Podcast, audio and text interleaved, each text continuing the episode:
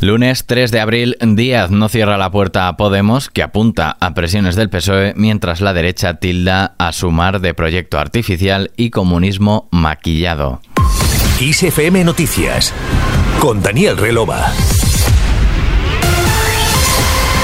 La vicepresidenta segunda del gobierno, Yolanda Díaz, ha instado este lunes a Podemos a explicar por qué se ha quedado fuera y se ausentó en el lanzamiento de Sumar tras asegurar que ella misma se someterá a un proceso de primarias para ser candidata a las elecciones generales. Díaz, no obstante, no cierra la puerta a la formación morada. Sumar sigue caminando y desde luego nos encantaría que este movimiento se ensanche mucho más. Quedan muchas formaciones políticas y por supuesto mucha gente que sumar. Díaz ha resaltado que ninguna de las 15 formaciones políticas que acudieron ayer al Polideportivo Magariños de Madrid pusieron condiciones para asistir. Desde Podemos, sin embargo, ven con preocupación que Díaz no apueste rotundamente por la unidad. Así lo expresaba el portavoz de la formación, Pablo Fernández. Nos preocupa que Yolanda pues no apueste de forma rotunda por la unidad. Nosotros seguiremos trabajando para conseguir ese acuerdo entre Podemos y Sumar. Fernández ha insistido en que es Díaz la que tiene que aclarar si quiere ser la candidata de la unidad o solo de Sumar, en referencia a una entrevista que publica El País donde la vicepresidenta afirma que en absoluto sería un fracaso que las dos formaciones fueran por separado a las elecciones generales. Y en Moncloa el ministro de la presidencia, Félix Bolaños, cree que Podemos debería unirse. Es una muy buena noticia para España, muy buena noticia para nuestro país y para todos los votantes progresistas y sería todavía mejor noticia que fueran unidas todas las fuerzas políticas a la izquierda del PSOE sin excepción.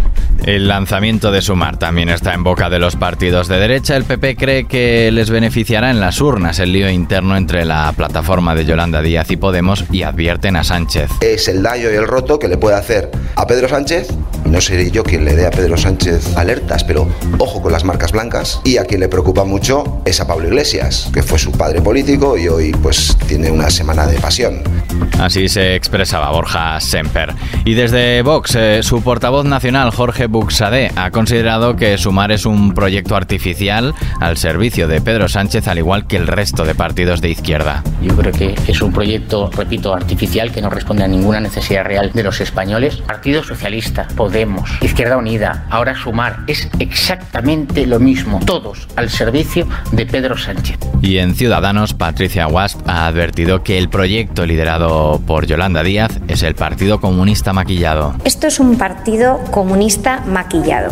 Y yo me niego a que se siga engañando a los españoles con este lavado de imagen del comunismo. Un proyecto del siglo XX, de principios del siglo XX. Según WASP, el proyecto de Díaz, en vez de sumar, lo que hace es restar derechos y libertades a los españoles. Al margen de este tema, pendientes de la guerra en Ucrania, este lunes la incertidumbre ha rodeado la suerte de la ciudad ucraniana de Bakhmut, en la región de Donetsk, donde el grupo de mercenarios Wagner ha afirmado que ha ocupado el barrio central y la administración, mientras que los ucranianos aseguran que los rusos están lejos de tomar la urbe. Entre tanto, el presidente ucraniano Volodymyr Zelensky ha viajado a Yaidne, en la región norteña de Chernigov, con motivo del aniversario de la liberación de esa aldea de la ocupación rusa, donde ha asegurado que todos los territorios del país serán liberados y que las tropas rusas serán destruidas en caso de no replegarse.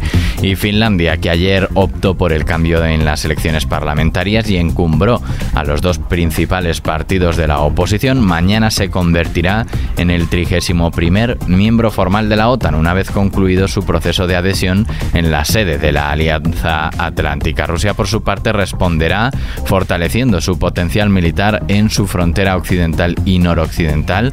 El viceministro de Exteriores ruso ha afirmado que en caso de que se emplacen en Finlandia fuerzas y medios de otros países de la OTAN, darán pasos adicionales para garantizar la seguridad militar de Rusia.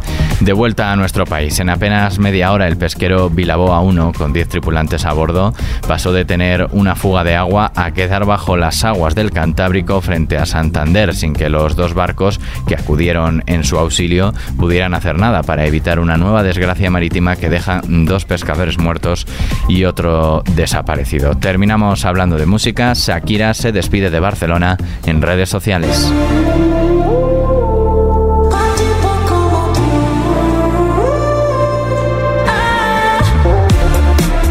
Shakira ha dicho adiós a la ciudad en la que nacieron sus dos hijos con un mensaje lleno de agradecimiento para las personas que conoció en esta etapa de su vida. Fuentes del entorno de la cantante colombiana han confirmado que en el brusco adiós a la ciudad condal ha influido también una carta que el padre de Gerard Piqué le envió a Shakira recientemente en la que se la instaba a abandonar la casa que compartió con el futbolista antes del 30 de abril.